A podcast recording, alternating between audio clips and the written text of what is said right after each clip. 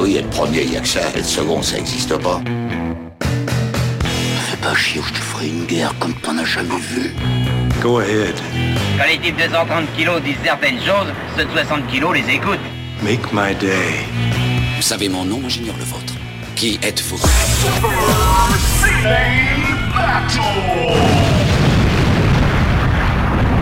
Le second, c'est un con. Super Ciné Battle, c'est le podcast où nous établissons le classement ultime du cinéma. Nous prenons vos listes de films que vous nous adressez pour les classer du meilleur au pire afin d'obtenir la liste ultime. Ceci est notre épisode 128 de notre formule hebdomadaire parce que on est passé en formule hebdomadaire le temps du confinement.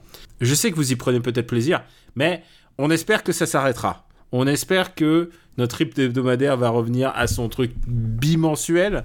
Ça serait bien en fait, ça serait bien pour pour toute la fois, ça serait bien pour tout le monde. Et Ce serait bien pour la France. ça serait bien, serait bien pour, euh, comme tu le disais, pour les fêtes de Noël. Et euh, vous l'entendez, c'est un peu, c'est un peu notre Santa Claus, c'est un peu notre Claus à nous. Stéphane Boulet, alias Plugin Baby, qui est à l'autre bout du poste. Hello papa, comment ça va? Bah écoute, ça va bien, ça va bien. Euh, écoute, pas grand chose à, à dire si ce n'est que que voilà. Du coup, je suis là, je suis en vie, je suis entier. C'est, euh, c'est, beau, c'est beau comme du Patrick Fury ce que tu me dis. T'as vu ça Et tu sais pourquoi j'y pense à Patrick Fury? Parce que je, je crois, je crois hein, que euh, euh, bah, on, a un on a les blockbusters bientôt à regarder. Toi, tu as vu Mulan? J'ai vu Mulan, oui. Moi, je crois que j'ai jamais vu Mulan, moi. J'ai j'ai aucun souvenir. Je crois que j'ai jamais vu Mulan. Et euh, du coup, est-ce qu'il faut que je vois Mulan avant de voir le Mulan le film? Euh, bah, euh, est-ce que, alors je, je pense que c'est pas forcément nécessaire. Il faut, il faut arriver avec le, un esprit, euh, un esprit libre, j'ai envie de te dire, ne pas avoir d'entrave. Pourquoi je Euh. fais cette association d'idées? C'est parce que on m'a dit tu devrais te le regarder en VF, tu auras la l'expérience euh, ultime. Je remercie cette cette auditrice qui m'a qui m'a recommandé ça. Et, parce que l'expérience ultime, c'est qu'en français, c'est Patrick Fury. qui- Fury, ouais. ouais. Ouais. Mais ce- ceci dit, euh, je pense qu'il y a de fortes chances que Mulan le, euh, le dessin animé soit meilleur que Mulan le film. Euh, mais je pense pas que en termes analytiques ça apporte beaucoup de, de voir le dessin animé si t'as pas le temps. Voilà, c'est ça que je. D'accord, ok. bon, bah, Le, le film, on n'a pas le choix parce que ben il, fait partie des blockbusters de l'année Et il sort euh, bientôt, ouais. et il sort bientôt. Il sort là, je sais pas, c'est c'est quoi, c'est dans, dans dans 15 jours, 3 semaines. Ouais, exactement. Et euh, mais le, le dessin animé, si t'as pas le temps, je pense que ça, enfin, ça changera pas grand chose. Mais je pense qu'à mon avis, c'est un meilleur film que le que le film euh, live. Voilà. Euh, bah, c'est- très engageant tout ça. Euh, donc Stéphane Boulet, comment euh, occupes-tu ton temps? Est-ce que tu as le temps de regarder des séries, des films, hein, ou euh, ça va tu Oh bah écoute, on on n'a pas trop trop le temps, mais euh, on essaye de, on essaye un peu de temps en temps. Je Voilà. parie que tu vas te faire un petit peu de temps parce qu'il y a un nouveau film de- d'un réalisateur qui s'appelle Fincher. Oui, David Fincher. Bah oui, alors lui aussi, il, il arrive dans dans deux Il semaines. arrive en même temps que Mulan, t'auras le Il choix entre ça et Mulan. Il, il arrive en même temps que Mulan, oui, effectivement. Oui, ça c'est sûr. J'ai j'ai déjà réservé ma, ma soirée pour euh, pour regarder euh, le nouveau David Fincher. Et puis nous, euh, bah donc on est dans nos années 80. Et je remarque que t'as pas mis, euh, t'as pas mis les numéros des, des épisodes. Ah mince, c'est vrai Ouais, quelques-uns. Regarde, regarde bien, il y a des petits Ah trous. oui, oui, exact. Mais non, pas du tout. trous, Ah, des petits trous. Ce ne sont pas les droïdes que vous recherchez. Des, toujours des petits trous et des petits trous. Parce que, ok, c'est peut-être pas les droïdes que je recherche, mais il faut quand même faire un petit topo sur euh, les rentrées de, de l'épisode dernier. Il y a eu double détente quand même. Il y a quand même eu double détente, effectivement. Qui est arrivé 91e. Et euh, plus bas, plus bas, il y a eu Invasion USA, qui est quand même un film drôle. Qui est quand même un, tr- un très grand film. Voilà, c'est un film, même, j'ai envie de dire, très important. 149e. Donc voilà, il y a eu, il y a eu quelques films. Et euh, il y en a eu que ça? Attends, on a fait d'autres Non, il y, a eu, il y a eu Firefox aussi. Ah bah oui, c'est parce qu'ils n'ont pas été mis les numéros. N'importe quoi. Mais franchement, c'est vraiment du travail de, de, de boulet. Eh, mais qu'est-ce qu'il raconte? N'importe quoi. Et ne réveillez pas les couilles d'un flic qui dort, qui est 232e. Et donc, tu l'as dit, Firefox, qui est 229e. Tu peux mettre les numéros, hein Alors, attends, faut déjà que je les retrouve en fait. Putain, le mec, le mec, il veut vraiment rien faire. Genre, la grève, quoi. Vraiment, le gréviste. Exactement, exactement. Bah, fonctionnaire, hein, je veux dire. euh. Mais putain, mais t'étais con. Tu m'as dit ne réveillez pas les, les, les couilles d'un flic qui dort, du coup je cherche couilles dans le document. Mais non, c'est pas, le- c'est pas le Évidemment, il s'agit des. Ne rêvez pas un flic qui dort. Voilà. Euh, je crois qu'il y a un auditeur qui m'a envoyé un courrier pour me dire euh, écoute, il l'a vu et c'était pas bien. Ah, bah, je, je crois, qu'on l'avait prévenu en fait. Tu sais quoi Quand t'es 232ème entre Barbarians et la fièvre au corps et juste au-dessus de Kamikaze et, et Cyborg, ça c'était Ouais. pas engageant. Je pense que ça, effectivement, c'est pas forcément la, la meilleure place. Et alors plutôt que faire le top 10, écoute, je prends un moment arbitraire, je prends un arbitraire dans la liste. Mais ça, c'est ton côté russe, ça. Ouais, mais ouais, l'arbitraire, c'est moi, hein, c'est Ouais, exactement ça. complètement. Complètement. Euh, on va faire 146ème, La dernière tentation du Christ, juste au-dessus de Good Morning Vietnam, juste au-dessus du Grand Chemin, un film avec euh, Richard Boranger, je crois. Ah, bah oui, effect- effectivement, lui-même, et c'est Café Malango. Est-ce que, est-ce que, est-ce que tu, tu n'es pas impatient de- d'écouter notre émission sur, euh, avec Bernard Lavillier pour que on invite le vrai Bernard Lavillier dans... Et, et en fait, le jeu, ce, ce serait que tu prennes le relais avec Bernard de la parole et on n'arriverait pas à savoir qui parle à quel moment, tu vois. Tu sais que je suis en train de... Tellement tra- ton imitation est, est parfaite. Je travaille mon Sean Connery. Mon Sean Connery. C'est dur l'accent écossais, attends. ouais. Euh, alors, non, en fait, c'est pas si dur. C'est pas si dur. En fait, en fait, faut essayer. Faut essayer de faire l'accent écossais en essayant de le cacher. c'est comme les premiers James Bond. Euh, 149, Invasion USA. 150e, Le tombeau des Lucioles. C'est ça. 150, c'est- c'est- il sourit, il sourit en coin. Non, pas du tout. 151e, Dune. 152e, Tuer n'est pas joué. 153e, Basile détective privé. 154e, Beetlejuice. Ça m'étonne que Beetlejuice y soit. En remarque, il y a quand même il y a du charme dans cette liste là en fait. C'est-à-dire que tu vois, Tuer- Dune, Tuer n'est pas joué, Basile détective, Beetlejuice, c'est des films auxquels je prends plaisir. Oui, bah, bah, même en dessous, il y a, enfin, il y a la guerre du feu et juste en dessous, il y a Chérie, j'ai retracé les gosses à la 156e place. Ouais. Et on peut aller jusqu'à Gorille dans la brume, Amityville 2, Highlander. Et alors là, je pense que ça, c'est le, le film le mieux classé par rapport à la réputation qu'il a de toute l'histoire de Super Ciné Battle.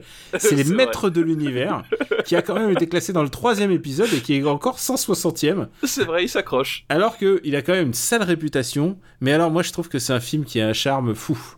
Je- Exactement. la rédaction s'engage sur, euh, sur le maître de l'univers. Il est quand même deux places au-dessus de Top Gun. hein. Bah, il est deux fois meilleur que Top Gun. Il est deux fois meilleur que Top Gun. c'est con. Euh, oui, bon, allez, on a, pas, on, a, on a pas mal de devoirs de vacances hein, à rattraper. Ouais. Et on peut déjà vous le teaser, on va bientôt avoir un épisode de devoirs de vacances exclusivement, ce qui signifie que on va bientôt changer d'époque. C'est ça, exactement. En Nous fait, on a- faire un, un- un saut temporel. On a fait plus, on a fait, on a fait plus de films qu'on en pensait en fait, puisque on est passé en rythme oui. hebdo. Donc euh, c'est pour ça qu'on va parler très doucement pour essayer de temporiser. Blague à part, on se lance. Le, euh, on a une liste. euh, attends, je, je dégaine la liste. La personne qui nous l'a envoyé s'appelle Morgane. Merci Morgane pour ta liste. Et Morgane, euh, qui semble être un, un nouvel auditeur, donc euh, on le remercie. une nouvelle auditrice, on sait pas. Morgane, c'est écrit comment? Euh, sans eux. Ah oui, sans eux, donc c'est a priori un, un nouvel auditeur, effectivement. Et il nous écoute depuis quelques semaines, donc on le remercie. Cette liste s'appelle Mélancolie et moustache, donc ça veut dire qu'en quelques semaines, il a exactement compris comment parler à notre petit Kokoro. Ah ouais, non, mais là, effectivement, il est, c'est, je pense que c'est vraiment plus ciblé que ça, tu peux pas, quoi. Je Mélancolie pense qu'il moustache. il- il nous a lu comme un livre ouvert. Ah ouais, exactement. Nous sommes si transparents, nous sommes si prévisibles, Daniel. Exactement. Euh, le premier film euh, de cette liste, c'est euh, Bagdad Café. Ah, Bagdad Café, eh oui. Bah, tu vois, c'est, c'est rigolo, Bagdad Café, tu m'aurais posé la question, je t'aurais dit que c'était un film des années 90. Ah bah non, Euh, euh, finalement, c'est un film des années 80. il est- 80, ouais, tu- ouais, j'étais, euh, comment dire, décalé par, par rapport au temps. Euh, Bagdad Et c'est un film donc, décalé hein, par rapport au temps en même temps. Oui, oui, c'est vrai effectivement. Euh, Bagdad Café, dans un film dans lequel on, on, on a en termes de casting CCH Pounder. Qui va ensuite, euh, que j'ai redécouvert dans The Shield. dans The Shield, Puisqu'elle effectivement. joue euh, le rôle de. Merde, Claudette Wims. Claudette, oui. Claudette, Claudette elle, est ouais. littéralement le compas moral de la série. Ah bah Claudette, c'est effectivement le personnage, euh, enfin c'est c'est le, le- la justice incarnée dans, dans, dans tout ce qu'elle devrait être en fait. C'est mais elle, est un tout petit peu isolée. Voilà. Voilà. Elle, est, elle, est, elle est. Disons qu'elle est pas comme un poisson dans l'eau, dans, là où elle est. C'est ça, effectivement. Elle est, elle est pas en majorité, euh, voilà. Mais voilà, donc euh, excellente actrice. Et euh, donc Bagdad Café, du coup, Euh, c'est l'histoire d'une euh, d'une femme qui euh, qui est allemande, euh, qui en fait sa, sa vie, euh, sa vie, c'est-à-dire qu'elle quitte son mari, euh, elle, elle part et elle se retrouve euh, par erreur dans perdue en plein désert avec juste juste une juste une valise contenant en fait sa garde-robe et évidemment c'est pas forcément la, la garde-robe du, du désert et quand on parle de de, de désert c'est le désert américain puisqu'elle se retrouve C'est les Mojave. Ah non, c'est la- c'est Las Vegas. oui c'est ça c'est quelque part au Nevada en Voilà, c'est Nevada, alors qu'en fait, euh, j'aime bien cette idée que le Nevada c'est un désert, alors qu'en fait c'est vachement industrialisé comme le Nevada. Oui, mais en fait, ben, c'est un, c'est un, c'est un désert à l'américaine comme, euh, comme peut-être le Texas en fait. c'est C'est-à-dire un c'est- désert de cinéma. Ouais, c'est ça, c'est un désert de cinéma, c'est-à-dire que c'est une gigantesque plaine. Euh, avec des routes interminables et puis de temps en temps des énormes pôles euh, industriels ou euh, ou d'habitation en fait. Moi je moi je me rappelle, enfin je suis jamais allé au Nevada, mais au Texas ça m'avait marqué. J'avais je m'étais rendu dans les dans les locaux de Hit Software, donc les les papas de Doom. Et euh, leurs locaux sont, je sais plus, au, quatrième ou cinquième étage. Et en fait, la vue que t'as sur ce genre, quand t'es dans ce genre d'état, c'est-à-dire c'est- cet aspect de plaine à l'infini. J'ai jamais vu ça de ma vie, c'est-à-dire que t'as- t'as l'impression qu'il y a zéro relief nulle part.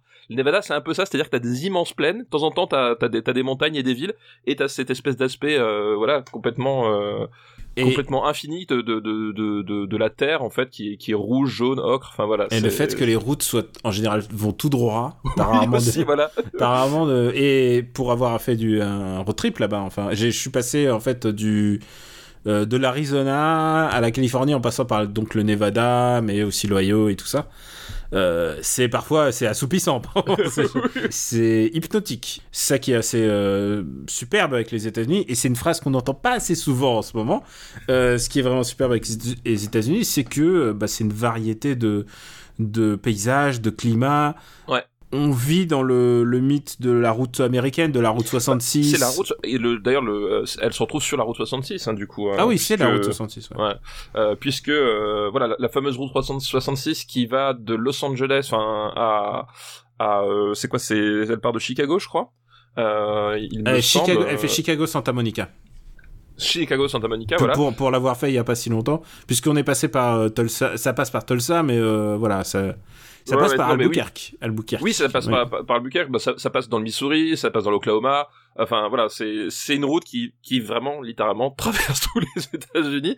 Euh, et tu passes euh, bah tu passes de la de la Rust Belt euh, bah, jusqu'au euh, jusqu'au jusqu'au désert de- du Nevada, euh, puis la puis la côte californienne. Enfin c'est voilà, c'est la route mythique. Euh, et là effectivement c'est une mythologie américaine en fait. Mm. Euh, vraiment voilà les, les euh, on, on dit souvent que les, les, les États-Unis sont un pays jeune, ce qui est vrai et qui du coup a- n'a pas de mythologie. Ça, par contre, c'est faux, c'est qu'ils sont créés une mythologie qui est différente de la nôtre. Hein, ils ont pas, ils- enfin différente des Européens. Ils ont pas le même passé d'histoire, mais la route 66, c'est une mythologie américaine au sens au sens propre. Bah, parce que déjà, en plus, c'est une coproduction allemande en fait. Le réalisateur est allemand. Et du coup, effectivement, le regard, euh, le regard sur euh, le lieu, ne serait-ce que déjà le, lieu, euh, est effectivement extérieur. C'est-à-dire que vraiment, on est dans ce, dans cette recherche du, paysage américain. voilà, enfin, le, qu'est-ce que, qu'est-ce que c'est un grand paysage américain? Bah, tout, le monde va te citer John Ford. Bah, John Ford, voilà, c'était Monument de Vallée, c'était des choses comme ça. C'est le genre de, choses qui est à la fois immédiatement américain et à la fois résume aussi une certaine part du cinéma, quoi. Et c'est pas anodin en fait, cette manière de représenter les Enfin, c'est vraiment. C'est un, c'est presque un fanfic en fait. J'ai envie de te dire de de l'Ouest américain, du désert américain et surtout euh, des gens perdus. Alors, je crois que c'est adapté d'un bouquin que je que je connais pas ou, d'une pièce de théâtre. Il y a une volonté très européenne euh, de mettre un peu de en attendant Godot là-dedans. Je sais pas Oui, si tu, oui, oui, tu vois ce que je veux dire. C'est-à-dire, Ouais, c'est des c'est des gens paumés, des trajectoires de vie. Il y a, un petit côté euh, nouveau roman là-dedans, dans ce film. Enfin, c'est une impression que j'avais. C'est un film qui m'avait assez ennuyé la première fois que je l'ai vu. Et en fait, euh, et en fait quand je l'ai revu, j'y ai pris pas mal de plaisir. Bah oui, en fait, voilà, parce que le, fameux Bagdad Café du titre français, vu que c'est pas le, euh, c'est pas du tout le titre euh, original. Le C'est Bagdad- Out of Rosenheim. Voilà, Hat of Rosenheim, euh, le, le, le titre Bagdad Café, c'est effectivement ben, le, l'endroit où, où, cette, où cette femme allemande va, va atterrir. Donc euh, un café au bord de la route 66, donc une sorte de point de repère au milieu de cette espèce de ligne droite du, du, du désert, qui est tenu donc par CCH Powner. Euh, et qui va euh, et ce lieu bah, voilà c'est c'est un lieu de passage au milieu du désert. Et du coup on va croiser toutes sortes d'individus euh, un peu étranges un peu décalés et qui traînent tous euh, des histoires euh, un peu compliquées mais jamais jamais non plus extrêmement tragiques. Mais cette espèce de ils ont tous cette cette langueur cette cette voilà cette mélancolie cette ce mal de vivre qui traîne et qui ils savent pas vraiment trop quoi faire. Et en fait le film ça va être ça. C'est-à-dire que ça va être ces individus euh, qui ne se qui ne se connaissent pas, qui n'ont pas les mêmes repères, qui euh, qui savent pas vraiment ce qu'ils font là et qui font les choses un peu de façon euh, euh, un peu automatique, euh, vont finalement euh, trouver dans la relation à l'autre, eh ben une, une raison de vivre et voilà c'est vraiment un film sur sur la rencontre, sur l'errance et sur finalement trouver à un moment donné les les belles choses dans les dans dans des endroits un peu incongrus quoi. Il y a un peu de ça, il y a un peu de. C'est très. On va le voir. Je peux pas en fait. Le problème, c'est que là, dans la liste, il y a d'autres films qui ressemblent à ça et je peux pas. Et je veux pas spoiler. D'accord. Mais ouais, il y a un petit côté. euh, Pas douceur de vivre, mais euh, un, un film doux amer sur le temps qui passe, tu vois. Voilà, petit- complètement. Ouais, complètement. C'est-à-dire euh, un peu hébété. Voilà, c'est pour ça que j'ai trouvé ça chiant la Bah, première fois. C'est que non, mais, peu- mais, mais c'est bah, c'est vrai qu'effectivement, il y a, euh, en termes purement de, de, de mise en scène et de, et de, et de narration, c'est vrai que c'est- un film qui fait comme une, une, une, large part au, euh, au plan un peu, un peu long, un peu lent, euh, un peu éthéré. Voilà, enfin là, c'est, effectivement un- quelque chose qui, qui est un peu contemplatif. Il y, a, il y a beaucoup de moments où finalement les personnages vont simplement s'observer, attendre, euh, faire leur routine. Euh, donc c'est- un rythme qui est, qui est assez particulier et je pense qu'effectivement quand tu, enfin, ça peut paraître un peu un peu chiant, mais c'est vrai que moi c'est un film que j'ai trouvé assez fascinant euh, parce que je, je trouve qu'il il exploite bien justement le, il exploite bien son décor, il exploite bien la, la relation du personnage avec le décor, c'est-à-dire qu'effectivement c'est, enfin c'est des toutes petites personnes perdues au, au milieu d'un espace gigantesque, euh, avec le, le côté accablant aussi de la, la direction de la photo, euh, puisque euh, le, le, le- la photo, euh, voilà, et non seulement il y, y a le désert qui est euh, euh, qui, a sa couleur naturelle euh, ocre, mais en plus voilà, on a une photo qui est euh, légèrement jaunâtre pour vraiment accentuer le, côté harassant de la chaleur omniprésent. voilà, donc c'est un film qui qui est un peu lancinant et qui n'a pas vraiment d'enjeu a, priori, c'est-à-dire qu'effectivement cette femme là qui va se- qui va se perdre avec sa valise euh, au début enfin tu le, le- le film elle va pas devoir résoudre un mystère elle va pas voilà c'est vraiment euh, C'est juste, elle est là, elle passe par là. c'est ça elle, elle est là elle passe par là il y a un petit côté western en fait. il y a un petit Et, côté et- et western d'ailleurs, ouais. et d'ailleurs, on l'a même pas dit, mais euh, dans le casting, euh, il y a Jack Palance. il y a Jack Palance Et Jack effectivement Palance qui qui est joue- quand même, qui est quand même une icône du, du western. Enfin, je veux dire, une, une icône une icône du western et de la série B aussi hein. Jack Palance avec son euh, son, son son faciès extrêmement euh, extrêmement taillé qui va qui, qui va souvent jouer soit des indiens soit des soit des gens un peu comme ça parce que voilà il a, il a un faciès extrêmement extrêmement particulier Et alors, et, et voilà, pourquoi il joue des Indiens? Je rappelle, parce qu'il est euh, ukrainien en fait. il est ukrainien à la base voilà Il Bah, est- c'est il est- c'est comme Charles Bronson en fait sais ouais, quoi c'est- Il est né genre pas loin de là où est née ma grand-mère. Enfin, de- genre il- de Lvov, tu vois. genre. Non, c'est ma genre c'est ma mère, je crois, qui est même née euh, là-bas. Pour te dire, à chaque fois qu'il fallait prendre des Indiens, on prenait des Russes à l'époque. oui des Russes ou des, ou, ou des ou des assimilés voilà exactement de parce C'est alors alors qu'il a il a pas l'air du tout. euh, Ça dépend, ça dépend de l'éclairage quoi. Parce que... ça, ça, ça dépend de l'éclat. Oui, sur- surtout qu'en plus, enfin, ouais, je- bah, il, a, il a une peau légèrement mate et encore, je, voilà. Euh, mais comme il a, comme il a, les- il a, enfin voilà, il a, un- il a un visage très, vraiment très particulier avec, avec des, des yeux, euh, des, des, des yeux vraiment taillés à la serpe. Je pense que c'est cet aspect-là. Enfin, plutôt que d'engager des vrais Indiens, je sais pas pourquoi. Euh, bref, c'est, mais c'est effectivement euh, un personnage, enfin, quelqu'un qui jouait souvent des Indiens alors qu'il avait rien d'Indien, quoi. Quel western on pourrait recommander? Il faudrait qu'on fasse un jour les épisodes des années 50, hein, parce que c'est vraiment Ah bah dans les oui, années oui, 50 ouais, que ça ouais. se passe. euh, pff, il a joué chez Aldrich, il a, enfin, il a joué, il a joué vraiment, euh, il a joué vraiment des gros gros classiques du. Ah, enfin, gros classiques. Peut-être je survends. Peut-être il a joué des classiques de, il a joué des westerns, genre, euh, c'est- comment il Bah, s'appelait déjà? Il- il- enfin, chez Aldrich, il avait joué, euh, il avait joué dans Le Grand Couteau, par exemple. Grand couteau. euh, Ouais, il a fait l'homme des vallées perdues ou chez- euh, alors, oui, c'est ça, l'homme des Ouais, vallées L'homme des perdues. vallées effect- perdues aussi, ouais. Effectivement, ouais. Il avait fait aussi quoi Comment il s'appelle Tout près de Satan. Euh, alors c'est pas, euh, c'est pas comment s'appelle un, un, un western, mais c'était un, un autre film de Robert Aldrich où il, où, il, euh, où c'est un, je crois que c'est un thriller euh, paranoïaque post euh, Seconde Guerre mondiale. Donc euh, non mais c'est oui c'est un, un acteur enfin c'est un acteur en fait quand on quand on vous dit le nom vous voyez peut-être pas forcément qui c'est mais vous voyez sa tronche vous faites ah bah oui lui je l'ai vu là Euh, voilà il avait joué dans Compañeros aussi chez chez Corbucci enfin voilà il avait fait euh... Et il avait fait Tango- il s'est et, retrouvé et fait- Tango il et Cash. Il, il a jou- joué dans Tango et et Cash. Tango et Cash Ah mais ouais. mais effectivement c'est le grand méchant de où il joue un français voilà euh, dans Tango et Cash C'est vraiment quelle connerie, quelle connerie, putain. Mais en même temps, super grand acteur. Et, et voilà, quand tu prends, euh, Oui, quand, tu et prends Jack, ouais. quand tu prends Jack Palance pour un film qui s'appelle Bagdad Café au milieu du désert américain, euh, voilà, c'est tout rien n'est anodin dans le. C'est vraiment un film d'auteur. hein. oui ouais ouais Euh, C'est un film de mec qui aime, qui regardait du cinéma américain et qui s'est dit, euh, je vais faire mon européen là-dedans. J'ai l'impression, hein, toujours. oui oui bah il y a- non il y a un peu de ça C'est pas une critique, hein, c'est genre, c'est- c'est vraiment. non c'est bah, c'est un sûr film de festival, quoi. Et j'ai envie de dire le numéro 1 des années 80. Euh, bon, qu'est-ce que c'est si ce n'est un, un Allemand qui pose son regard sur euh, sur l'Amérique et le cinéma américain Voilà, c'est vraiment ça quoi. Est-ce que tu aimes ce film? Bah écoute, oui, c'est un film que j'aime bien. Puis en plus, on n'a même pas parlé de la, la, la bande son parce que tout le monde connaît Bagdad Café à cause de la chanson Calling You en fait. Bah, Coligno, euh, j'ai fait ta style, donc euh, c'est c'est- c'est Ouais. son gros tube.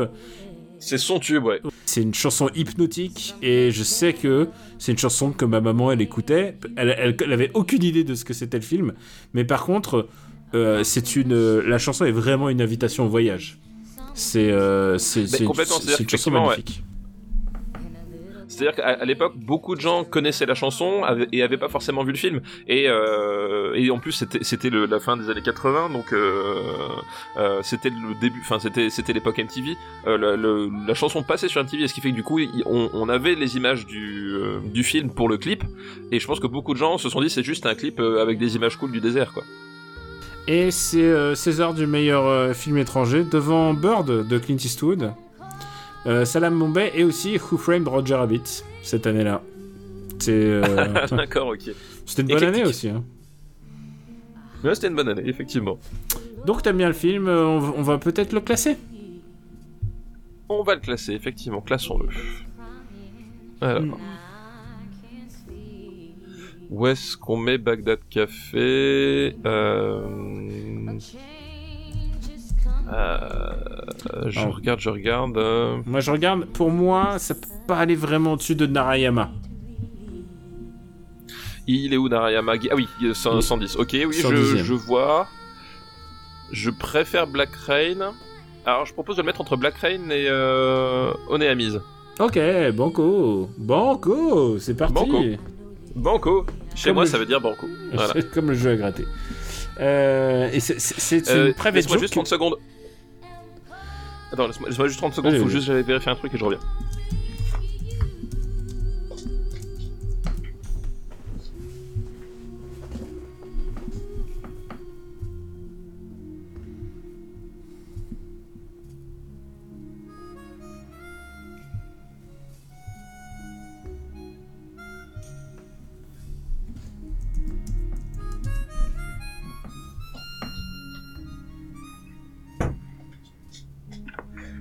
Voilà, parce que figure-toi que le, hop, le repas euh, cuit en même temps, donc du coup je, descends pour surveiller de temps en temps. Voilà. Et alors le repas, euh, c'est quoi? C'est une potée, Une potée? Ah potée de légumes. Et euh, et euh, bah Donc écoute, on, est- on- ouais, on, est- on était à, euh, Bagdad Café. on, donc. était à Banco du coup. à Banco et je Ouais. sais plus ce que je voulais dire à part que euh, euh, ce genre de private de private joke. oui le- ce genre de private joke évidemment que deux, deux personnes connaissent maximum donc merci euh, Stéphane le deuxième film de cette liste euh, c'est un film français et c'est un road movie je sais pas comment le, le définir en tout cas c'est un film qui s'appelle Tandem avec Jean Rochefort et Gérard Jugnot un film de Patrice Lecomte. Patrice Lecomte, effectivement, Tandem.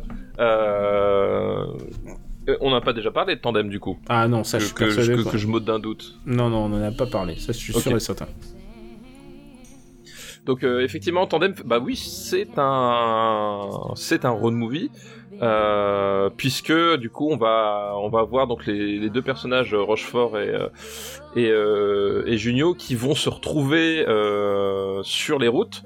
Donc euh, euh, Rochefort et euh, comment s'appelle il est animateur radio et il anime plus ou moins l'équivalent de de la valise RTL ou du jeu des 1000 euros sur euh, sur France Inter.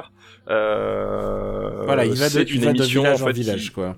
il va de village en village avec avec une émission pour euh, voilà pour euh, avec des questions puis les et, et- et utiliser les les gens du cru pour faire euh, pour intervenir dans son dans son émission et euh, et du coup euh, il apprend alors qu'il est en tournée du coup avec euh, avec euh, avec Junio donc euh, ils sont tous les deux en tournée que l'émission va être supprimée euh, très bientôt. Euh, et enfin c'est pas lui qui l'apprend, je crois que c'est euh, c'est Junio C'est Junio qui qui apprend l'apprend, mais, qui être, mais qui va faire genre. Non, en fait, euh, l'émission, elle continue, en fait.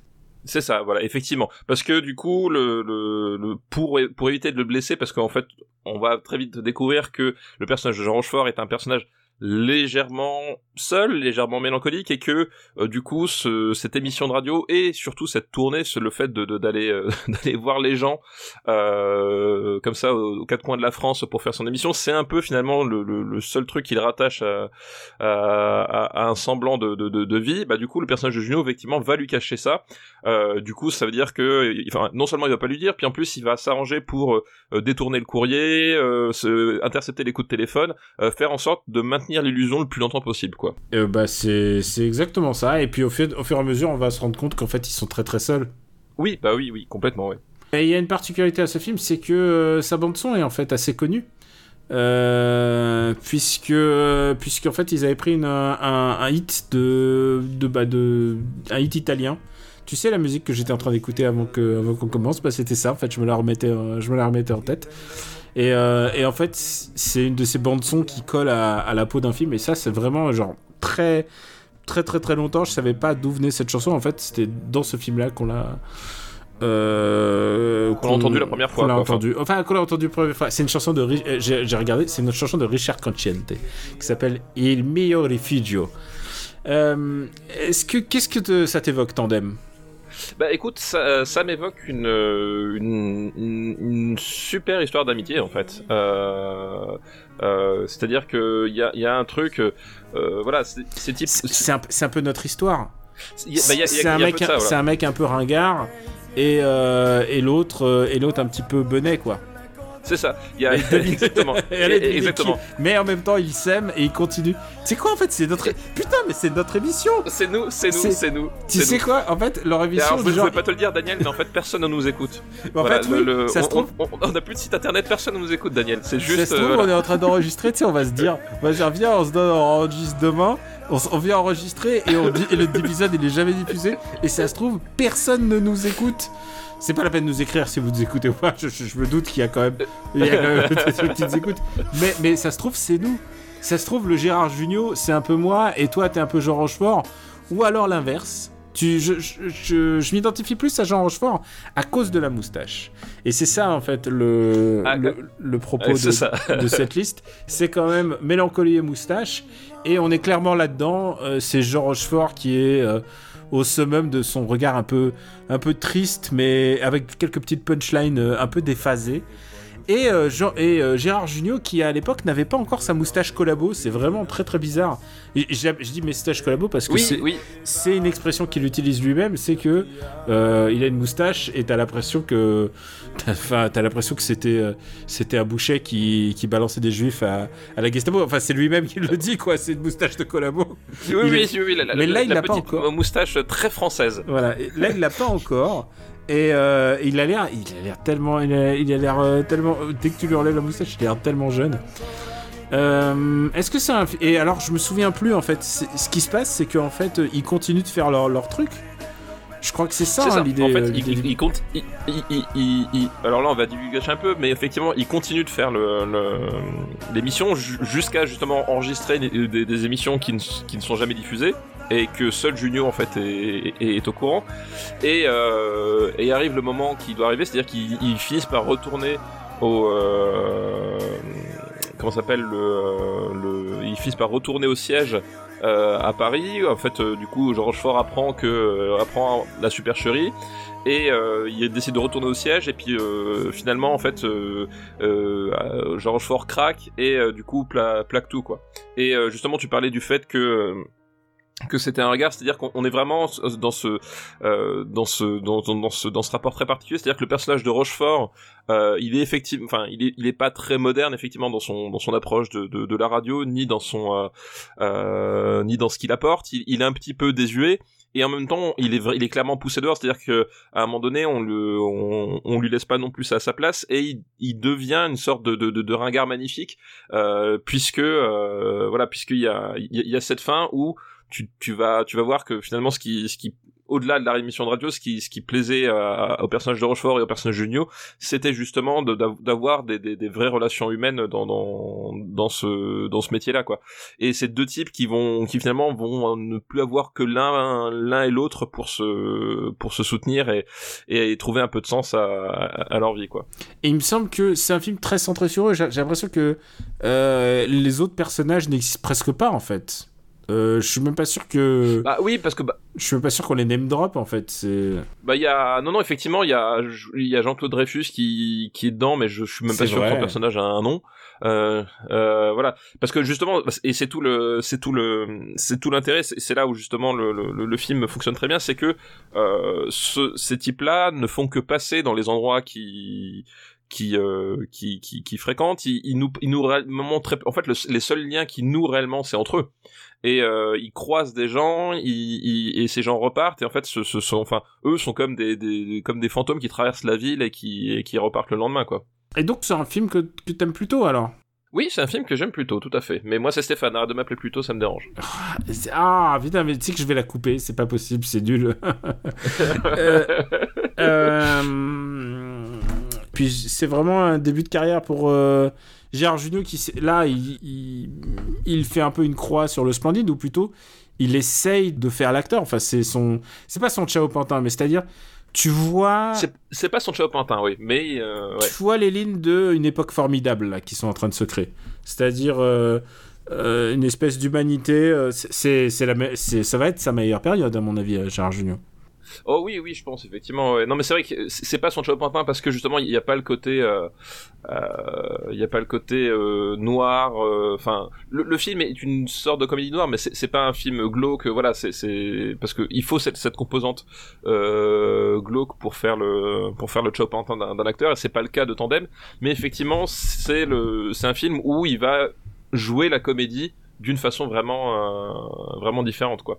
Je veux dire les les les, les, années d'avant il, était dans Scout toujours dans les rois du gag dans Pinot simple flic enfin tu vois. Voilà on est on- il passe de ça à quelque chose bah, de de différent. Enfin c'est c'est une seconde phase de sa carrière quoi.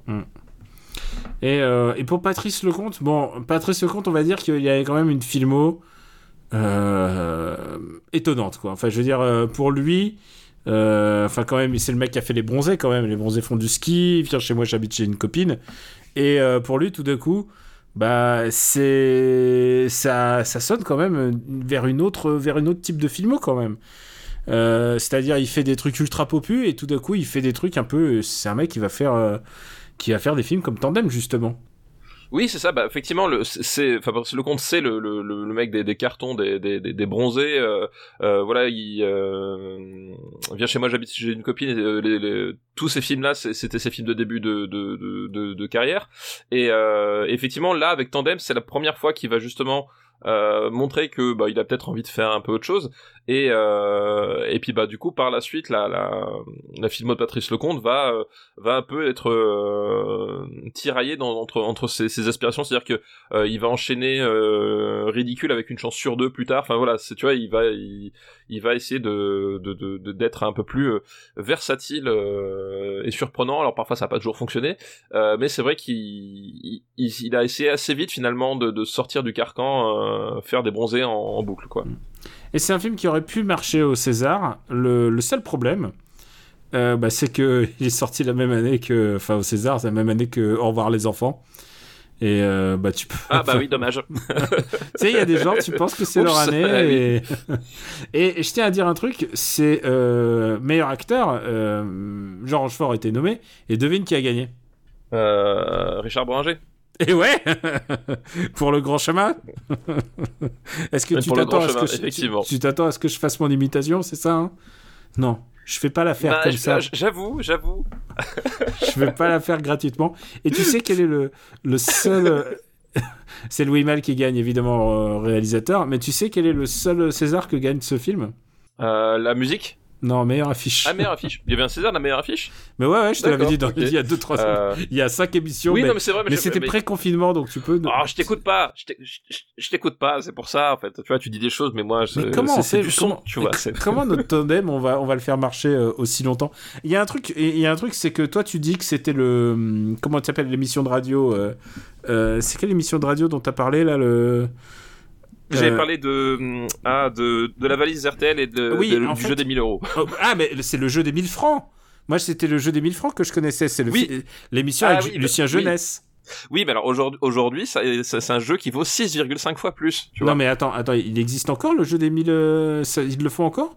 Le- C'est le jeu des 1000 euros, effectivement. C'est vrai. le jeu eh, des 1000 euros, ça existe toujours, avec, et, et il sillonne toujours toute la France. Et le mercredi, le mercredi, c'est la spéciale jeune. Et, et c'est c'est mo- mon moment préféré du, du jeu 1000 euros parce que la question spéciale jeune, ce sont les seules à laquelle j'arrive à répondre. Du ah d'accord, euh, oui. il y a, des, il y a c'est du ciné, des trucs comme ça quoi. Ouais, il y a- bah, il y a des trucs un peu plus à m'apporter, quoi. Le jeu des 1000 francs, en gros, c'était vraiment le, le, le radio. Enfin, vraiment, ils allaient dans des petits bleds et tout. C'était présenté par Lucien Jeunesse. Et euh, il y avait deux trucs. Il disait, il disait toujours, c'était chers amis, bonjour. Et il y avait quelques, il y avait des gimmicks. Oui. Et euh, il y avait surtout un bruit de clochette qui fait fait. ting, ting, ting, ting, tout, ting, ting. Et c'est le, c'était toujours Et la oui. même chose. Et pour moi, c'était le, c'est le panthéon du question pour un champion en radio. C'est-à-dire, c'est-à-dire, si tu déroges un peu à la règle, les gens ils vont gueuler. Il faut toujours qu'il y ait toujours la même chose. Et Lucien Jeunesse a présenté cette émission genre sur 30 ans. Il a fait 30 ans, il a sillonné la France pour Oh oui, faire oui, des bien sûr. Ouais, ouais. pour faire des questionnaires et tout. Et pour l'anecdote, euh, Lucien Jeunesse, euh, il a, il a haï le film parce qu'il s'est senti caricaturé en fait. Il a senti que c'était lui qui était Ah visé. bah, euh, oui. voilà. Ah bah, alors, je, alors, je sais pas s'il était visé ou. Euh... je- je- Enfin, je, je sais pas si si, euh, Oh, si quand lui, même, personnellement quand même. était visé. Enfin, c'est sûr que.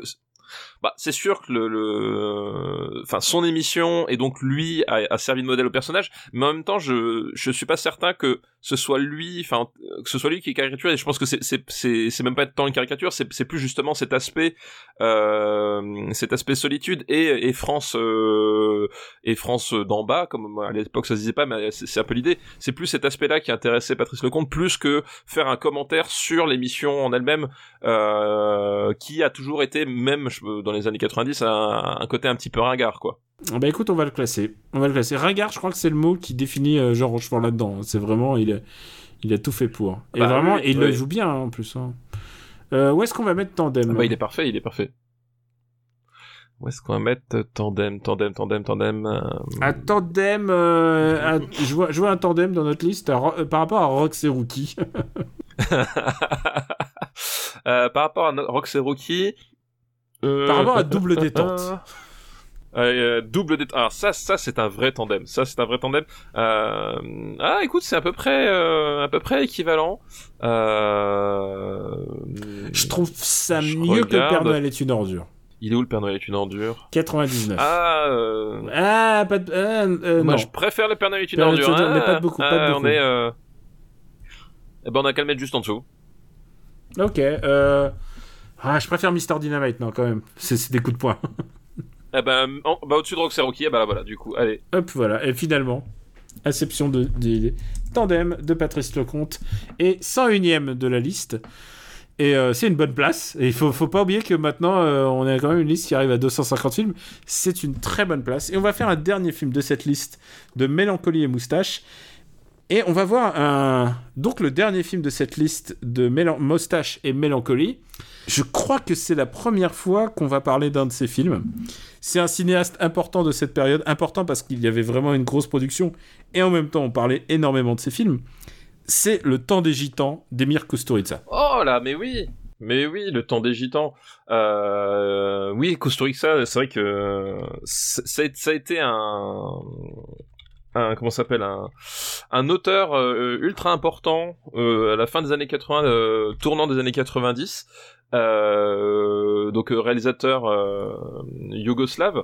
Alors Bah, je- à l'époque, on, dit- à l'époque, on disait yougoslave, non? Voilà, c'est ça. Ce que je veux dire, je m'y perds un peu parce qu'en fait, depuis, il est devenu serbe, mais pas parce qu'il a changé de nationalité, mais simplement parce que le pays a changé. Donc Hmm. attention, c'est pas, c'est, c'est. Oui, voilà. faut alors, et d'ailleurs, et d'ailleurs, je pense que on va, on va revenir là-dessus, mais on- le, euh, la, la carrière d'Emir Kusturica est un est tellement liée à, à l'actualité de son propre Non. pays. Comment ça non, non pas, pas du tout, pas du- n'importe quoi. Alors là, vraiment. euh, Et on je, va le je vois voir. pas le rapport entre Costa Rica et le destin de la Yougoslavie dans sa filmographie. Vraiment, Et- je vois pas du tout. Et on va le voir d'ailleurs si un jour on fait les autres films, c'est même par moments problématique. Mais, euh, mais là, en l'occurrence, euh, c'est encore assez frais et on parle de Emir Kusturica, superstar des, Des festivals. des festivals. C'était vraiment, euh, c'était vraiment la dynamique des festivals parce que Kusturica, il arrive avec des, des films qui respirent un peu l'âge exactement Bagdad Café, mais avec des gens qui baissent dans des foins. Ouais, c'est bien résumé. Non, mais en fait, c'est vrai que euh, Costa il, il, il arrive, il propose euh, quelque chose de d'exotique. Déjà, première chose, c'est qu'effectivement, euh, bon, il y, a, il y a toujours eu du, du, du cinéma euh, slave ou dans des pays de l'est ou yougoslave. Enfin voilà, il y a toujours eu du pays, mais euh, c'est pas forcément du, du cinéma qui sortait facilement des frontières. Là, il, il, il arrive avec tout ce folklore-là, puisque justement, euh, on, on, on est dans des on, on a dans des personnages qui, qui viennent, euh, alors je sais plus si s'ils sont yougoslaves ou s'ils sont slovènes ou quoi que ce soit. Enfin, ils viennent en tout cas de de de, de, ces- de ces de ces coins-là. Ils viennent en tout cas d'un bidonville. Ça, c'est Voilà, en ça. général, c'est toujours. C'est-à-dire, vous voyez euh, les caricatures de Borat, ils viennent de ce genre d'endroit. d'endroits. Voilà. Et, et donc ils viennent avec un, un folklore qui euh, qui est quand même exotique du point de vue d'un d'un européen d'un européen de de, de l'ouest ou d'un américain. Enfin voilà c'est quelque chose qu'on ne connaît pas forcément très bien. Et en plus il vient avec une euh, une une façon de faire. C'est-à-dire que le- le- les personnages de Costa Rica sont tous globalement barrés à un moment donné ou à un autre c'est-à-dire qu'ils ont tous à un moment donné un pet au casque d'une façon ou d'une autre euh, et Ils ont, un, sont- ils ont un pet au casque entre Nicolas Cage et Denzel Washington. C'est ça, voilà. Ils sont, euh, ils sont, voilà, ils sont complètement azimutés. Euh, ils sont bigger than life, comme, comme à dire Mm. les Américains. Ils sont entiers et, ils sont du genre à. euh, écoute, j'ai des défauts, mais c'est comme ça, j'aime jouer de l'accordéon et baiser dans les foins. Voilà. Et, et c'est-à-dire, il faut les prendre tels qu'ils sont euh, pour tout entier, quoi. C'est des personnages entiers, il n'y a jamais de personnage un peu mou, un peu flasque chez lui. Ils sont, quoi. ils sont, ils sont, ils sont tous exubérants en fait, d'une Voilà. façon ou d'une autre. Ils sont tous vraiment exubérants. Et Ils donc là, picolent le temps, tous. Ils picolent picolent tous. tous. voilà. Et là, le temps des gitans. Donc euh, effectivement, tu parles de bidonville. Ce sont aussi euh, des, bah, des gitans typiquement, hein, euh, qui donc euh, du coup euh, vivent déjà une vie en marge de euh, des codes sociaux tels que tels qu'on tels qu'on les connaît.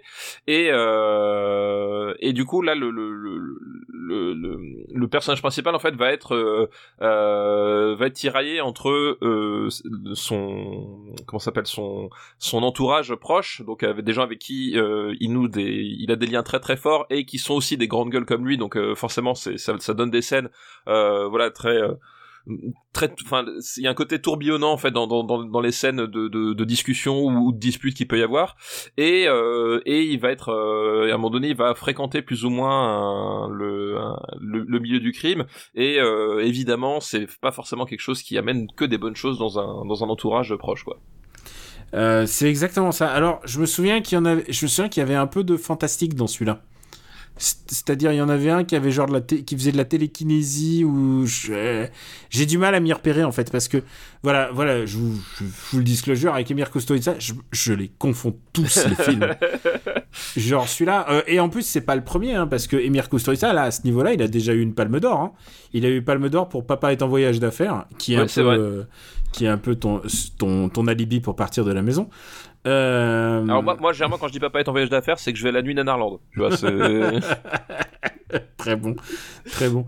Et euh, et ouais, je les confonds un peu tous parce que c'est toujours c'est toujours un peu les mêmes rythmes de, de films, c'est-à-dire ils vivent de petits larcins, ils sont dans des bidonvilles. Euh, je, je crois que c'est- en fait c'est le rapport entre le fils entre le fils ou le petit-fils et sa grand-mère en fait c'est ça, ça, le- voilà, ouais, c'est ça, voilà. et alors, ça. euh, et alors, il y a de la mafia qui arrive et euh, et, et, pff, et voilà, c'est des, je, je les confonds tous. Je- alors, je les confonds tous. Celui-là, je l'identifie après parce qu'il y a des histoires de pouvoir magique. Euh, mais encore une fois, le pouvoir magique, ça appartient toujours à ce folklore bohème. Un- un- voilà, au, au- au folklore, effectivement, c'est euh, c'est- pas c'est pas un film des X-Men en fait. Hein, attention, c'est pas Ah non, c'est- non. c'est pas comme ça. Oui, oui, c'est plutôt des, c'est Ouais, des, puis- oui, oui, c'est des puis- cuillères qui se tournent. hein. voilà, et en fait, le, le c'est que le, le personnage principal, il est en conflit avec, euh, enfin, en conflit, en tension plutôt, plutôt avec avec ses grands-parents. Puis parce que l'enjeu, c'est qu'il il veut épouser une, une une une jeune femme, mais lui, il a pas de situation, donc il va essayer de trouver une situation, mais il va se retrouver embarqué. Enfin, à un moment donné, il y a des histoires de trafic d'enfants. Euh, Enfin voilà, il, il va Il y a passer de la par, prostitution. il y a de la prostitution. Il y a, il y a évidemment, et ça c'est toujours, il y a de la mendicité. Ça c'est Bah oui, oui, euh, ouais, ouais. c'est- toujours. Ben, voilà, en fait le truc c'est que. Et il y a du drame. Enfin, je veux dire, il y a de voilà, c'est c'est c'est dire que chez Costa Rica, c'est euh, il y a un côté, euh, comme je dis, exubérant, c'est-à-dire que les, les personnages sont complètement complètement tarés. T'as l'impression qu'ils vivent comme s'il n'y avait pas de lendemain, et d'un seul coup, tu vas voir une énorme tragédie et euh, Genre machin se fait planter ou alors euh, ou alors je sais plus quoi il y aura un viol ou quelque chose enfin il y a toujours un, un, un- pas un Deus ex machina mais il y a un événement de vie euh, un crime quelque chose euh, qui va faire que euh, l'aventure euh, il y a un twist il y a un twist narratif. Et en général et en général la fin est d'où sa mère. C'est-à-dire en général il y a des il meurt ou enfin il y a des choses comme oui, oui, ça. oui, oui, oui, ça se termine jamais très très bien. C'est-à-dire, c'est effectivement, c'est que euh, ce sont des personnages euh, qui qui vont, qui vivent, qui tirent sur la corde en fait tout le long, euh, qui ont pas de perspective et qui en fait vivent dans le moment présent. Et, et au bout d'un moment, forcément, à force de tirer sur la corde, la corde elle va lâcher. Et une fois que la corde a, a, a craqué, tu peux pas revenir en arrière. Il y a vraiment ce côté-là, c'est que euh, il va se produire un truc vraiment dramatique et vraiment euh, vraiment horrible et euh, les personnages euh, vont pas pouvoir revenir euh, autant en termes d'événements même que psychologiquement c'est-à-dire qu'à un moment donné ils vont être impactés détruits et, et effectivement on va aller vers une fin qui qui est qui est jamais une fin très heureuse quoi Et euh, là, on parle déjà de Emir Kusturica Superstar, puisque euh, il avait déjà eu une palme d'or. euh, et il avait déjà eu une palme d'or il y a quelques années. J'ai oublié, complètement oublié le nom du film oui, pour lequel il a une palme d'or. Parce que, comme je disais, ces films, on les confond tous, tous un peu. Et, et celui-là, il- je crois qu'il a, eu, il a eu meilleur réalisateur. Enfin, vraiment, c'était le chouchou du Festival de Cannes jusqu'à ce que. Bah, jusqu'à ce que la guerre arrive et que et que disent et que et qu'ils partent un peu en vrille quoi. Ah oui, bah de toute façon c'est en fait en gros effectivement le le le le, le, le Emi Stor- Costa Rica euh, c'est à partir c'est c'est jusqu'à la fin des années 90 qu'il va avoir son euh, Son momentum. son, son, son- voilà son, son moment de grâce euh, euh, et que personnellement je, je considère aussi comme un vrai moment de grâce. Et après voilà au tournant des années 2000 euh, ça va être euh, ça va être plus compliqué quoi. Ça va être ça va être clairement moins bon et euh, et très discutable. Voilà, je pense euh, je pense je, je pense à Underground par exemple. Underground, Ouais, là, alors- c'est- Underground, c'est vraiment compliqué quoi. Eh, bah, on en reparlera le jour on parlera d'Underground Euh, donc tu t'aimes bien le temps des gitans? mais écoute j'aime énormément le temps des gitans en fait Et moi, je Euh. pense que pour moi, ce film, il pêche parce que je- j'en ai vu trois de trop. Et, euh, et, et tu sais quoi, je peux plus te dire le nom des personnages, je peux plus te dire le nom des villes. Je sais qu'à la fin, ils se finissent en Italie, euh, il y a la mafia italienne. oui c'est- ça voilà exactement c'est- celui-là, par- celui-là, j'arrive à peu près à le voir, mais moi moi c'est pas mon Costa Rica euh, préféré mais c'est pas loin euh, ah, donc ça doit être la même période alors pour toi. Ah bah oui, oui, bah évidemment. C'est je- voilà, mon, co- mon Costa Rica préféré est pas très très loin en, en, en termes euh, en termes d'échelle temporelle. Euh, non, mais moi c'est un film que j'aime euh, j'aime énormément parce que je, trouve qu'il y a il y a vraiment une. Ah, eh, attends, est-ce que ton Costa Rica préféré est scénarisé par des Américains? Mon Costa Rica préféré est scénarisé par des Américains. D'accord, ok, c'est bon. D'accord, c'est bon, je, je vois. Non mais et, et enfin celui-là c'est un film que j'aime énormément parce que justement et je trouve que le, la, la, la palme du, du meilleur réalisateur est vraiment méritée parce qu'il y a Il y a vraiment une, une énergie et c'est avec le, le, on en reparlera avec, euh, avec, avec la suite avec euh, avec un peu underground et surtout Sean Noir Chablanc en fait. Euh, c'est que il, après il va essayer de reproduire cette énergie là en fait et euh, et l'énergie qu'il a dans le temps des gitans en termes de, de, de mise en scène et d'écriture, elle est vraie. Enfin tu sens qu'il y a vraiment une spontanéité, c'est-à-dire qu'il donne tout, il, il, donne vraiment tout, il, lâche tout euh, et ça fait un truc qui, qui est à la fois euh, assez, enfin complètement inédit dans le dans le paysage euh, cinématographique de, de l'époque. Euh, mais à la fois vraiment complètement cohérent, enfin cohérent même si, enfin ça part complètement en vrille. Enfin, il, il, arrive vraiment à donner quelque chose de, de, de très très puissant. Puis, euh, puis excuse-moi, là il y a la musique de Goran Bregovic qui est qu'on qu n'entend plus trop en ce moment. Qu'est-ce bah, qu'il fait plus trop, ouais. Je sais, je sais pas du tout ce qui est devenu Goran Bregovic, mais je, faut que je vois ce que Goran Bregovic. Alors, il y a un truc. Ah oui, c'est vrai. J'en ai parlé parce qu'on dit de l'accordéon. Oui, mais la musique de Goran Bregovic, c'est de la c'est de la musique de kermesse euh, joyeuse quoi. Bah c'est en fait c'est un c'est effectivement de toute façon on, il fait un film sur les gitans donc forcément enfin euh, fait un, film sur les gitans donc forcément Bregovic va faire une musique sous influence gitane mais il va réussir vraiment à à pas faire juste de la musique euh, gitane effectivement que t'entends en kermesse que t'entends dans, dans les soirées. Il, il, il, va y avoir une partie orchestrale qui va vraiment faire euh, un, la fusion entre musique de film et, et, euh, et musique gitane. Et, et c'est ça mon enfin c'est ça vraiment son, son sens c'est que il va réussir à, à s'approprier le, le, folklore musical euh, pour le pas le transcender parce que c'est pas une question de transcendance mais pour le, le lui donner le, la petite variation euh, qui, qui va être unique et qui va vraiment coller euh, coller à l'aspect cinématographique quoi il a, il a fait la musique, ma musique préférée de, de Kusturica, évidemment. Euh, un film scénarisé. voilà. scénarisé par. Bon. euh, bon, écoute, allez, on va classer le temps des gitans. On va classer le temps des gitans. Euh, hop, hop, hop, hop, hop, hop. Ah, pour moi, tu vois, déjà, le temps des gitans, ça va au-dessus de l'Empire contre-attaque. Bah, je t'entends. Genre, est-ce que, est que, ça vient, est-ce que ça vient un doute dans ton esprit euh, euh... Mais pas de beaucoup, hein, pas de beaucoup. Par exemple, euh, je veux bien euh... au-dessus de, tu vois, je... tu vois, dans l'absolu, je préfère regarder Roadhouse parce que Roadhouse. Alors, c'est vrai que Roadhouse, ça baise moins dans les foins. Ça baise moins dans les foins. Euh, moi, je dirais, je mais, mais attends, attends, quoi Je vais te laisser un gros delta au-dessus de l'Empire contre-attaque, mais au-dessous de Indiana Jones et euh, la, euh, le Temple maudit. Le temple et le Temple maudit. Oui, voilà. oui. Donc voilà. Alors, je le voyais là, là après, écoute, je te laisse libre de, de, de, me dire ce que tu ce que en penses. Eh ben écoute, je, je, le mettrais entre l'enfer des armes et soif de justice. Écoute, ça me va. Puisque. Ah, soif de justice. Voilà, attends, il y a des coups de poing et tout. Ah oui, mais, mais oui, mais d'accord, mais soif de, on l'a dit nous-mêmes, c'est-à-dire que euh, soif de justice, on va dire la partie narrative est quand même pas exceptionnelle non plus. Alors c'est vrai, mais est-ce que il vaut pas mieux deux beaucoup de points et un scénario pourri que moi, moi, moi, je te laisse libre de. Moi je préfère trois. Tu sais quoi Je pense toujours. Euh... Il y a un film qui s'appelle Flashpoint avec Donnie Yen. Et il y a un moment oui, oui. il prend un mec et il le prend et il lui fait un. Et la rambarde. Il prend sur une rambarde de bus et c'est filmé de loin. et tu pourrais croire que c'est mal filmé, mais c'est d'une violence. Et bah, tu vois, la, cette microseconde de rambarde que je, dont j'ai fait un gif à l'époque. Hein. J'ai fait un gif parce que j'étais traumatisé par cette rambarde. Euh, voilà, je pense qu'il faut pas, faut pas sous-estimer la puissance d'un coup de poing ou la, ou la douleur d'une rambarde. Voilà, c'est sûr, c'est ce que je veux dire. Voilà. Donc euh, au-dessus de, de je justice, je te le donne, je te le donne. Voilà, voilà. Je Entre l'enfer des armes et soif de justice. Je t'avais dit que c'est toi qui choisis, c'est toi qui choisis. Euh, tu sais quoi, papa On arrive à un moment où on est presque à la fin de notre heure, en fait. Presque à la fin, c'est ça, mais pas tout à fait. Bah alors, écoute, si je sors un film, ça va être encore gros. Je pense que peut-être on se garde une boulette pour la semaine prochaine ou pas? Ah bah comme tu veux. Est-ce qu'on risque pas de frustrer les auditeurs? Je sais pas, je sais pas. En même temps, euh... Hey, notre... ah putain, il faut que je te raconte une anecdote. C'est quoi? J'allais dire, j'allais dire, on, on, est un spect... on est un spectacle gratuit. En même temps, il faut que je remercie les patriotes. Mais il m'est arrivé un truc. Euh... Il m'est arrivé vraiment, vraiment. J'étais, j'étais, j'ai je sais pas pourquoi, je suis très fatigué euh, ces derniers matins. Peut-être parce que je me suis couché tard. Et se coucher tard quand t'as un bébé, faut, c'est pas, pas, ça fait pas bon ménage. Et donc, euh, je remercie encore, euh, et vous allez comprendre pourquoi, je remercie tous les gens qui donnent sur patreon.com/rpu.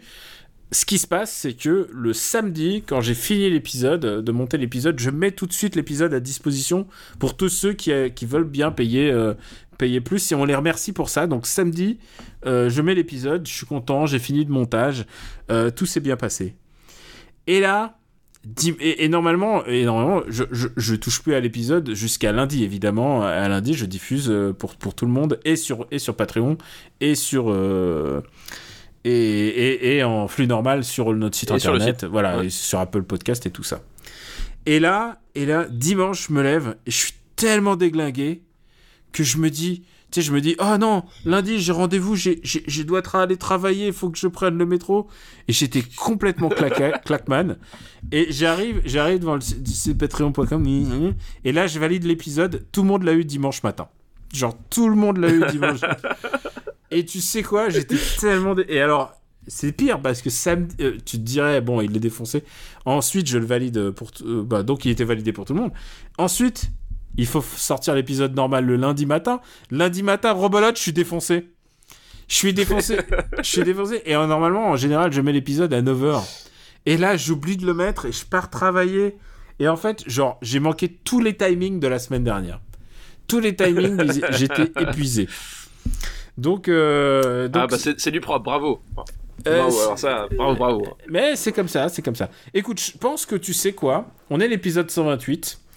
On va dire, on va dire, on va le dire maintenant. On va dire que l'épisode 129, on va le faire un peu plus long parce que ça va être notre dernier épisode années 80. Ça te dit comme ça? C'est vrai. Comme ça- me semble un bon deal. On a eu une grosse période années 80. Je garde cette, cette, cette, euh, cette liste. En plus, c'est une liste, v- la liste que j'avais prévue là. Elle est vraiment rigolote. C'est un mec qui utilise un, un plot twist sur euh, Super Cine Battle. Euh, c'est une liste qui est arrivée il y a pas Ah. longtemps. Voilà. Donc euh, voilà, vous pouvez Ah, tu- encore tu, envoyer. Tu, tu teases, tu teases. Voilà, vous pouvez encore envoyer une liste si vous avez une liste rigolote à passer. Les années 80, c'est la dernière occasion. Et papa, là, je te lance en te disant, est-ce que tu as une reco? Oui, j'ai une, recommandation, donc ce sera une euh, recommandation euh, jeu de société, euh, avec un, genre de, jeu de société qu'on appelle le write and roll. Le principe est assez simple, sauf que là globalement c'est un write and roll où on ne roll pas, puisqu'en fait le roll c'est lancer les dés, là on lance pas de dés, mais le principe est un peu le même. Ce jeu s'appelle Cartographers. Euh, Cartographers, qu'est-ce que c'est? C'est un jeu qui peut se jouer de 1 jusqu'à euh, 150 si t'as envie. Euh, et du coup, c'est pratique parce que c'est un jeu qui peut se jouer euh, facilement en, en visioconférence. En fait, il suffit que un joueur ait les, le, matériel de, de jeu. Et puis après il envoie aux, aux autres le, les feuilles en fait qui peuvent imprimer. Et tu peux jouer en visioconférence euh, sans trop de soucis le temps ben, du, confinement puisque on a le droit de tout faire euh, on a le droit de mourir au travail mais pas de s'amuser avec ses amis. Donc du coup euh, ça c'est notre façon de le faire et le principe de, de en fait c'est que tu as une donc une carte euh, une map dans un c'est un univers fantastique parce qu'à un moment donné t'as des monstres mais bon bref. Euh, et tu vas devoir en fait euh, faire euh, tu vas de, devoir euh, placer sur cette carte euh, des terrains. C'est à dire qu'en fait en gros tu tu joues un personnage qui va cartographier une zone tu vas découvrir le, le principe de ça c'est ça tu vas découvrir le, un, royaume petit à petit et donc tu vas devoir placer des zones de forêt, des zones de village, des zones euh, de champs, des choses comme ça euh, au, au fur et à mesure. Et l'idée c'est que euh, tu as des cartes qui vont te servir, des cartes vont t'imposer une nature de une ou plusieurs natures de terrain. Par exemple, je sais pas de un- une rivière ou un ou un champ et une forme de terrain. Donc euh, une forme de terrain, ça peut être euh, euh, c'est faut voir que la carte en fait elle est quadrillée comme un elle est quadrillée, je crois que c'est 12 cases par 12 cases, il me semble. Euh, une forme de terrain donc comme un tétromino par exemple ou alors une ligne droite ou alors un carré de de de, de, de deux carrés de deux carreaux de côté. Et donc du coup, tu vas devoir emboîter euh, choisir la forme, choisir la nature du terrain, et tu vas devoir emboîter les, terrains pour remplir ta carte, et euh, tu vas marquer des points en fonction d'objectifs qui vont changer à chaque partie. Euh, par exemple, il y a des, à un moment donné, on va te dire, bah tiens, si tu arrives à, connecter des montagnes, parce que de, t'as des montagnes aussi, des montagnes par des forêts, bah tu vas gagner tant de points par montagne connectée, etc., etc. Et si tu remplir une colonne entière, tu vas marquer des points. Et évidemment, du coup, comme les comme les euh, comment s'appelle les euh, les terrains et les formes sont imposés bah tu peux pas faire à chaque fois ce que tu veux. Donc tu es obligé d'un peu anticiper parce que tu sais en fait les objectifs il y a quatre saisons. Tu sais les objectifs que tu vas avoir sur les saisons suivantes. Donc euh, tu dois toujours peser le pour et le contre. C'est est-ce que je marque des points maintenant ou est-ce que j'essaie d'en marquer pour pour le suivant? Quel équilibre je vais trouver? Voilà. Et à un moment donné donc ça c'est la seule limite qui est en visioconférence mais ça peut se finalement se, se faire si tu fais confiance à, à la personne. C'est qu'à un moment donné il y a des il y a des il y a certaines cartes qui vont imposer des des malus c'est-à-dire qu'à la place de dévoiler, je sais pas, une forêt ou un, champ, tu vas dévoiler une invasion de monstres et donc du coup c'est en fait les autres joueurs qui vont placer les monstres sur ta carte avant de te la rendre. Et c'est et si jamais tu combles pas les espaces autour des monstres avec euh, du, du terrain bah du coup tu vas perdre des points. Donc t'as voilà t'as tout le temps cette tension entre est-ce que euh, est-ce que je remplis tel objectif? Est-ce que j'essaie de, de, de, sauvegarder tel autre? Euh, et donc du coup ça, ça se remplit avec des crayons. Donc euh, tu peux le faire avec un crayon de papier en mettant des motifs mais nous on le fait avec des crayons de couleur parce que du coup c'est super joli. Et et c'est vraiment c'est vraiment très chouette c'est assez rigolo. Et ça joue vraiment euh, vraiment facilement. Et puis euh, tu as moyen vraiment de, de mettre en place enfin tu vas te poser des questions mettre en place des stratégies de te rendre compte que tu peux changer que finalement en fait tu vas partir sur autre chose et prendre des risques euh, ou pas. Enfin c'est voilà c'est à la fois simple et suffisamment profond pour que ça tienne sur la longueur. Donc voilà cartographers. Et en plus ça coûte pas très cher du coup. C'est le matériel c'est des feuilles de papier et des cartes donc ça coûte pas très cher donc et c'est vraiment chouette. Ah bah écoute, ça, ça, me donne envie à chaque fois. Ça me Mais ça joue à combien juste pour être sûr? Bah de entre 1 et, et 100 s'il y a 100 personnes en fait euh, comme comme en fait le matériel de base tout le monde joue avec les mêmes cartes à, à la base et que chacun a une a une carte imprimée sur papier devant lui bah en fait tu peux tant que t'as des t'as, des crayons et des et des, des feuilles de papier tu peux euh, tu peux être autant que tu veux quoi. Pour ma part je vais recommander un jeu vidéo qui est normalement le test est publié déjà euh, actuellement sur Gamecult et j'ai dû streamer le jeu plusieurs fois. C'est un jeu qui s'appelle Hyrule Warriors l'ère du fléau et c'est la suite du premier Hyrule Warriors. Alors, qu'est-ce que Hyrule Warriors? Évidemment, Hyrule, c'est Zelda. Et euh, Hyrule Warriors, c'est bah, l'adaptation du concept de Dynasty Warrior, donc c'est-à-dire des vastes plaines avec plein, plein, plein, plein d'ennemis. Et euh, c'est des champs de bataille, littéralement. Et, tu fais valdinguer euh, bah, 40 personnes en, faisant, en appuyant trois fois sur le bouton X. C'est assez réjouissant. C'était plutôt rigolo en fonction des licences. Et moi, j'avais pas aimé le précédent, j'avais pas aimé euh, Hyrule Warriors, le premier du nom. Et l'avantage de l'ère du fléau, c'est que ça adapte non pas Zelda, mais ça adapte Breath of the Wild, ce qui est une nuance euh, assez rigolote, puisque euh, bah, tu retrouves l'esthétique Breath of the Wild, qui est quand même un des trucs les plus beaux euh, que j'ai vu en jeu vidéo à ce jour. Et, et du coup, bah, c'est un vrai plaisir de se replonger dans ce monde-là. Et ce qui est intéressant, c'est que c'est une préquelle de, de bah, de Breath of the Wild. Donc ça se déroule avant, avant que le monde devienne chaotique, avant que ça soit le monde soit réduit en cendres, puisque euh, rappelons-le, Breath of the Wild, tu commences et euh, bah t'es seul survivant quoi. Enfin tu. Alors du coup en fait à la fin d'Hyrule Warriors 2 t'as perdu.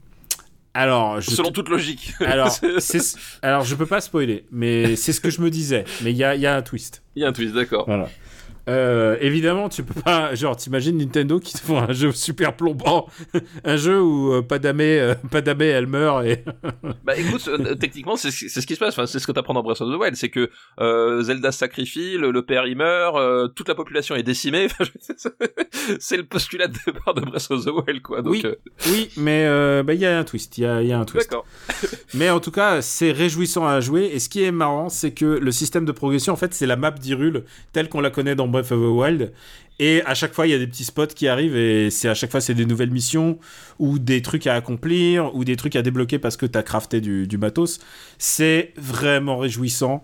Euh, j'ai joué environ une quarantaine d'heures, un peu plus d'une quarantaine d'heures à ce jeu.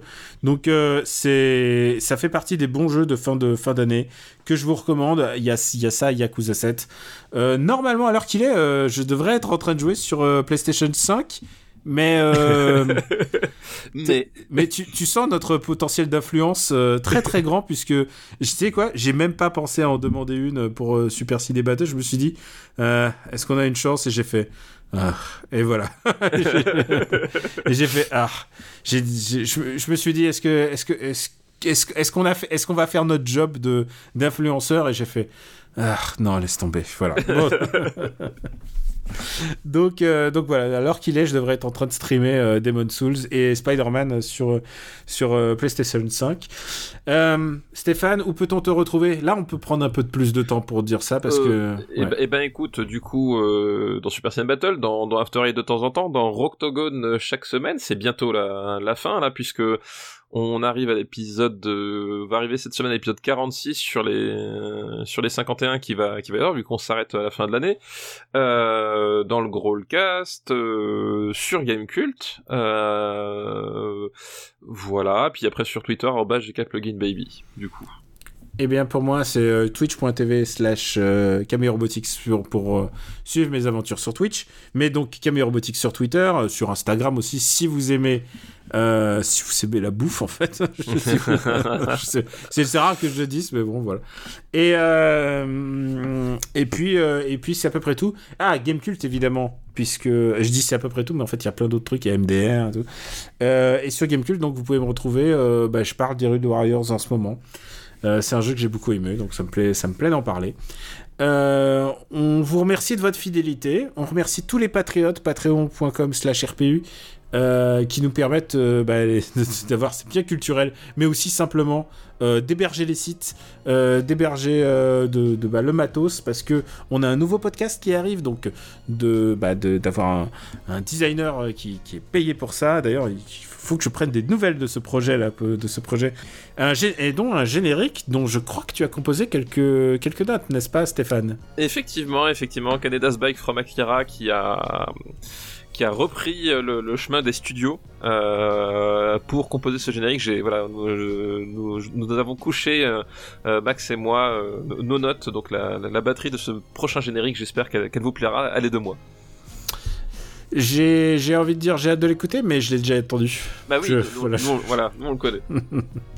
On vous embrasse très fort. La semaine prochaine, donc, on va faire le final des années 80. Comme ça, on aime bien les, les petits chiffres ronds. Et, euh, et on vous dit euh, à la semaine prochaine, d'accord D'accord, il y, y aura confinement encore. On est d'accord, on continue. Ah bah pour l'instant, oui, a priori, euh, on- le confinement sera encore là la semaine prochaine, tout à fait. Donc, il y a Noël qui approche, donc il y a toutes les émissions spéciales d'After Eight qui vont arriver aussi. Qui vont arriver, c'est ça, exactement. Ah, il va, fa- euh, va pas beaucoup dormir, toi et moi. Non, je, je, je pense qu'effectivement, bah comme, euh, bah, tu sais, c'est comme l'année dernière, tu te rappelles, on avait, on avait ce, ce fameux marathon de fin d'année pour arriver à l'épisode 100 à la fin de. Ah. T'imagines le refaire aujourd'hui J'y arriverai pas. c'était, c'était hardcore, donc, euh, mais je pense que cette année, ça va être un peu pareil, effectivement, avec les épisodes spéciaux, les émissions spéciales, enfin bref, du coup. On va, on, va, on va essayer de synthétiser tout ça. On va être Mais on synthétique. fait ça pour vous, on fait ça pour vous, on fait ça pour vous, public. Et tu sais quoi? Je peux faire confiance à Benjamin pour être synthétique. Alors, j'ai commencé par Dragon Quest 1. Et ensuite, j'ai fait Dragon Quest 2. Et ensuite, j'ai fait. Et ça va être ça tout le temps. alors, pour voir New Mutants, j'ai vu tous les films X-Men avant. Et alors. Tous les Bon. films de mutants. tous les films de mutants tout court. pour voir les nouveaux un peu ce que ça change, voilà. Est-ce que Toxic Avenger est un film de mutants? Bah oui. Ah, c'est un film de mutants. Il faut voir Toxic Avenger. On vous embrasse très fort. Regardez Toxic Avenger. Merci à tous les patriotes. Merci à tous les auditeurs. Merci d'être là. On est là pour vous euh, pendant, euh, pendant ce, ce confinement. On est là pour vous toutes les semaines.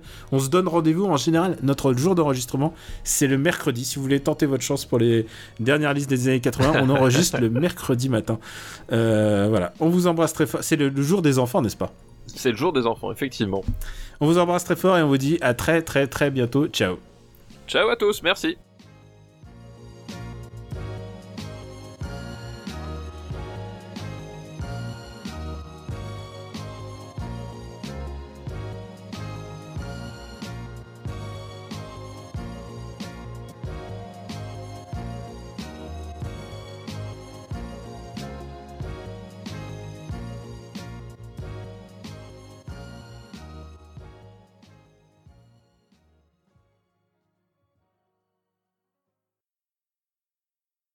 Banco de Mademoiselle Eliane Münster, 22 rue de Laritzberg, Lingolsheim, Bas-Rhin.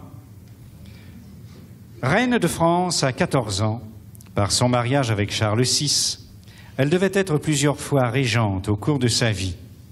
Elle fit reconnaître le roi d'Angleterre, son gendre, comme héritier légitime du trône de France.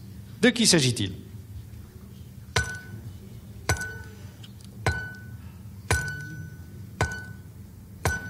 Reine de France à 14 ans par son mariage avec Charles VI. Plusieurs fois régente, elle fit reconnaître le roi d'Angleterre, son gendre, comme héritier légitime du trône de France par un traité de 1420, le traité de Troyes.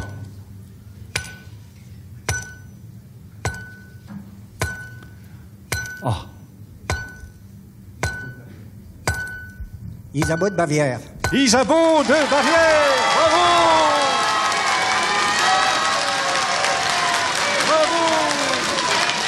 Bravo Vos amis réclament le super banco. Mais c'est à vous de décider.